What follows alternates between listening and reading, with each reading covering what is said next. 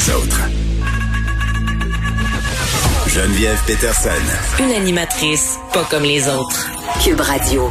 On est avec André Noël. Salut André. Bonjour. Bon, on parle du Canada qui a laissé tomber sa production de vaccins jadis naguère et on peut dire qu'on en paye le prix aujourd'hui. Ben, effectivement, c'est quand même assez particulier de voir qu'il y a plein d'autres pays membres du G7, là, par exemple les États-Unis puis le Royaume-Uni, Hmm. qui ont un taux de vaccination beaucoup, beaucoup plus avancé euh, que le nôtre. Et le Canada arrive au cinquième, cinquantième rang mondial pour la vaccination, là, derrière des pays comme beaucoup moins riches comme euh, le Chili.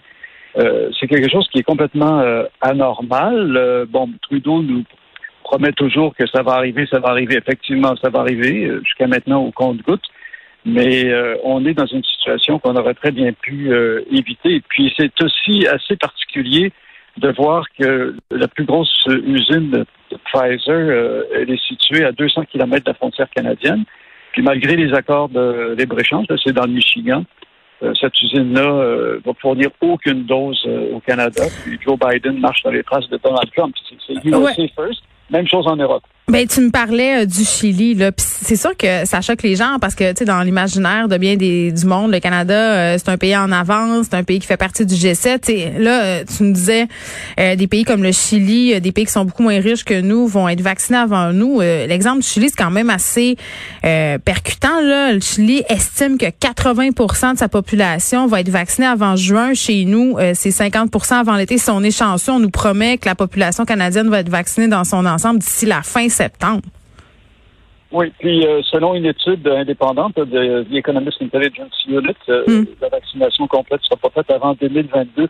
Mais ce qui est désolant, c'est que ça fait longtemps qu'il y a des experts qui disent que le Canada devrait se doter d'une véritable infrastructure de fabrication de vaccins.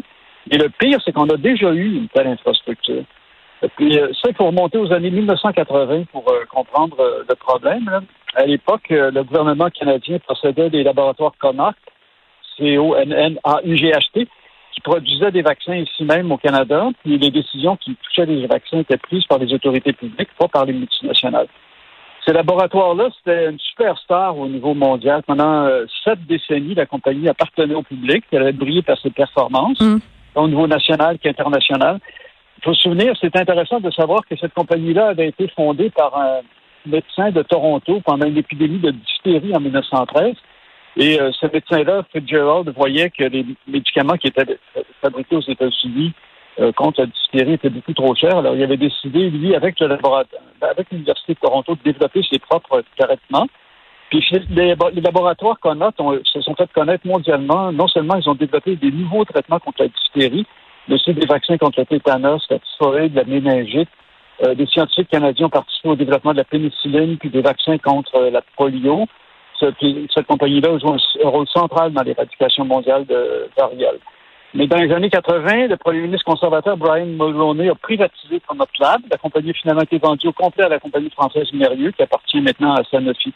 Au Québec, on se souvient qu'il y avait une super compagnie de vaccins euh, qui avait été créée par l'Institut Armand Frappier, une composante Mhm. rattachée à l'Université du Québec, qui avait inventé entre autres des médicaments contre le sida. Mais dans les années 90, euh, c'est Biochem Pharma a acheté la division des vaccins de Frappier pour euh, presque rien, puis de vente en vente. Euh, IAS Biochem Pharma a été vendu à la multinationale GlaxoSmithKline, euh, GSK. Alors, on se retrouve avec presque aucune production de, de vaccins ici au Canada. C'est euh, plutôt choquant. Oui, puis c'est fou parce qu'on a eu quelque chose qui s'appelle le SRAS en 2003. On aurait pu tirer des leçons de ça.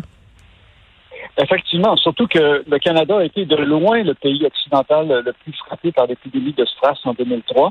Ça a fait 43 personnes euh, au Canada. Là. Hormis la Chine et Hong Kong, euh, Hong Kong, il n'y a aucun autre pays au Ville-État qui a eu autant de morts, ni Taïwan, ni Singapour, ni Hmm. la Corée du Sud. Le tiers des décès, mon- décès mondiaux dus au SRAS sont souvenus au, au Canada. Parmi les pays occidentaux, la France avait compté un mort, les autres aucun. Puis de nombreux experts à ce moment-là ont alerté le, gouvernement canadien. Ils avaient dit qu'une épidémie semblable, euh, probablement beaucoup plus mortelle, pouvait survenir. survenir. Ils avaient suggéré, il y a même eu plusieurs rapports, dont un qui s'appelle Leçon de la crise du SRAS, qui proposait une stratégie nationale d'immunisation et euh, qui proposait justement de sécuriser nos approvisionnements en vaccins en produisant nous-mêmes nous-mêmes nos vaccins. Mais finalement, ça n'a jamais été fait.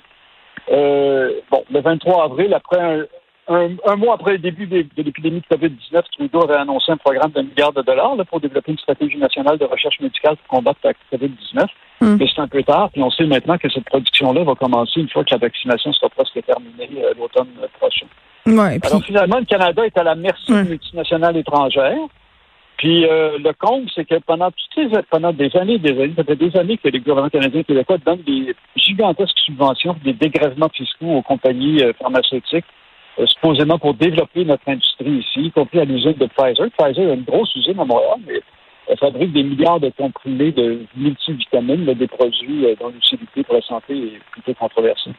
Oui, puis tu sais, euh, je parlais avec un spécialiste de l'éthique vaccinale, puis ce qui est préoccupant avec la vaccination à l'échelle mondiale de la COVID-19, euh, puis l'hégémonie qui exerce certaines compagnies pharmaceutiques, là, ils sont pas beaucoup euh, dans la course. C'est qu'à un moment donné, les pays, c'est un peu au plus fort la poche, là, puis ça fait qu'à un moment donné, les prix des vaccins deviennent exagérés. Ben tout à fait. Alors, c'est, le gouvernement canadien refuse de divulguer les prix puis les contrats, mais c'est clair qu'on paye une fortune pour ça. Euh, aux grandes dames des compagnies, il y a un ministre belge, on sait qu'il y a beaucoup de vaccins qui sont produits en Belgique, qui a publié ce traité, les prix payés par les Européens. Euh, Pfizer BioNTech, là, qui est une des deux compagnies euh, principales auxquelles on va s'alimenter en vaccin, vend sa double dose 24 euros, c'est-à-dire 37 dollars canadiens. Moderna, à peu près 46 dollars canadiens. C'est énorme, surtout quand on sait que des vaccins comme celui de Moderna ont été développés presque entièrement par des fonds publics. Ben, que là, on se dit, oui, mais c'est normal que ces compagnies-là centralisent leur, euh, leur production. Euh, oui et non. Je veux dire, la raison pour laquelle ils le font, c'est pour limiter leurs coûts et pour augmenter leur euh, marge de profit. Et, et, elles refusent de remettre leurs brevets dans le domaine public. Ça, c'est une autre chose, à mon avis, qui est très... Oui, parce que dans la situation actuelle dans laquelle on se trouve, il me semble que donner accès à ce savoir-là de façon globale, ce serait la chose éthiquement à faire. Ben, on se retrouve dans une crise mondiale euh, d'immense envergure. Il n'y a jamais eu une crise aussi importante depuis la Seconde Guerre mondiale. franchement, est-ce que les profits de quelques compagnies passent avant l'intérêt public mondial? Euh, poser la question, c'est y répondre. Puis pour savoir, par exemple, c'est intéressant, il y a l'exemple d'un médecin euh, qui s'appelle Albert Sabin. C'est un médecin américain d'origine juive polonaise. Lui a inventé le vaccin oral contre la polio. Il a d'abord développé avec la collaboration de l'Union soviétique. Hmm. Puis euh, le vaccin a été donné à des millions d'enfants. Moi, je me souviens, euh, je, suis plus âgé que toi, euh, Geneviève, et puis j'ai été ah, vacciné, j'avais pris ce vaccin-là quand j'étais enfant, je m'en souviens très bien.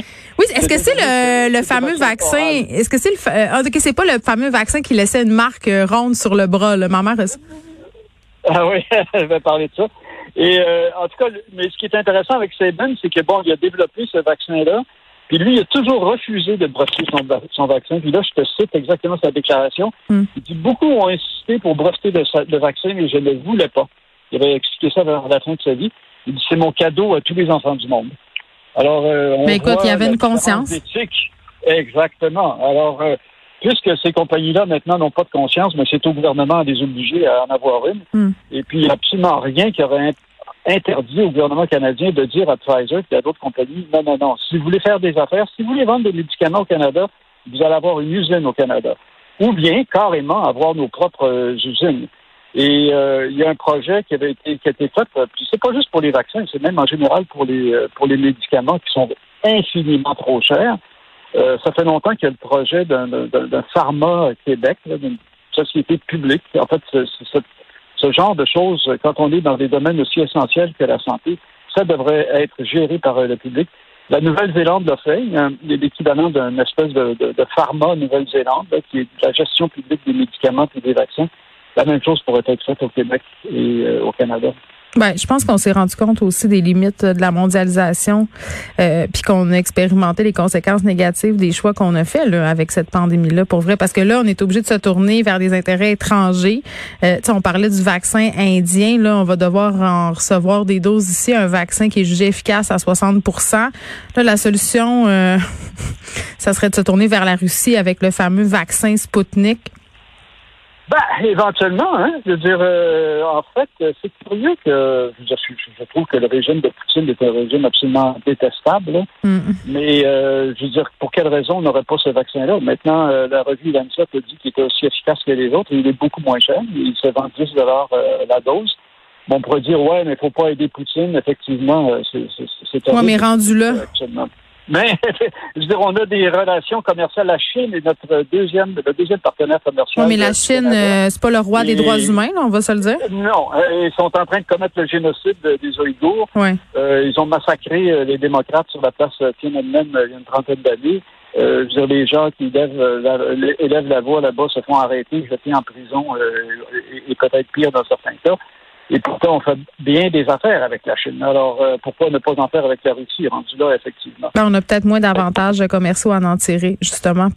ben, c'est ça. C'est comme si on était à la merci de quelques multinationales, essentiellement américaines, hein, dans le de puis, on l'a vu euh, dans le dossier chinois là, des Ouïghours, euh, le gouvernement fédéral qui est super frileux à critiquer la Chine, à prendre des actions concrètes. Ça a pris du temps là, avant même qu'on ose prononcer, parler de ce problème-là du bout des lèvres, notamment aussi à tout toute cette histoire d'incarcération là euh, d'un ressortissant, euh, d'un journaliste là-bas. C'est horrible. Ben, c'est ça. Donc, à un moment donné, euh, c'est ça. si on avait gardé ça ici, on serait pas devant ces dilemmes éthiques-là parce que, bon, on a eu les, vaccins, mais on a eu aussi d'autres problèmes de dépendance au début de la pandémie. Là, on se rappelle tout ce qui s'est passé par rapport aux masques, au matériel de, tu sais, les visières, les jaquettes. Moi, je me rappelle, euh, puis tout le monde s'en rappelle, André, là, d'un moment où on nous disait, bon, il nous reste trois jours de masques, il nous reste sept jours de jaquettes, tu sais.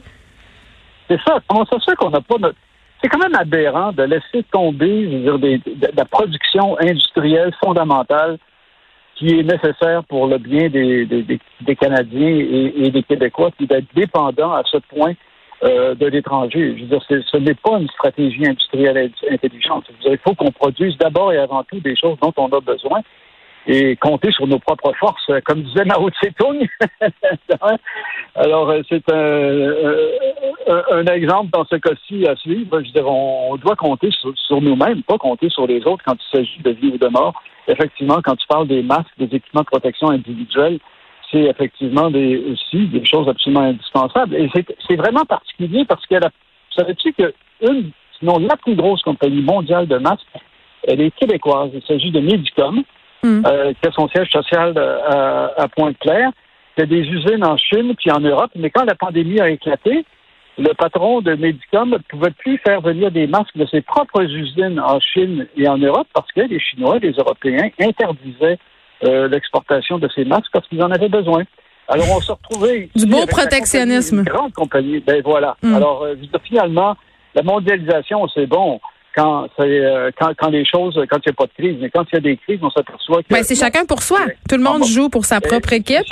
Puis j'ai envie de te dire, euh, c'est quand on a perdu une chose qu'on se rend compte qu'on aurait peut-être dû faire les efforts euh, pour la garder. Hein? Je fais référence ici à ces pharmaceutiques qui ont déserté. André, merci beaucoup. Merci beaucoup. Au revoir. À la prochaine. Au revoir.